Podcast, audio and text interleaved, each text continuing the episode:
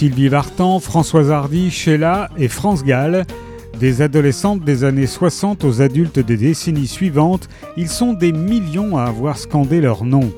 Vente colossale de disques, concerts à guichets fermés, foule déchaînée dès leur début fulgurant, les quatre filles dans le vent ont été adulées en France et dans le reste du monde.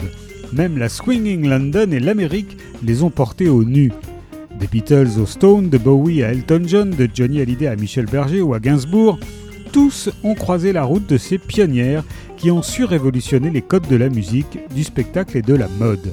Ces femmes, indépendantes et libres, affranchies du carcan souvent machiste du show business, ont participé en les devançant souvent aux transformations de notre société. Quand elles se revendiquent de ces icônes, les jeunes artistes d'aujourd'hui ne s'y trompent pas. Les quatre filles dans le vent ont traversé le temps et les époques. Leurs chansons et leurs histoires sont ancrées dans la mémoire et le cœur des Français.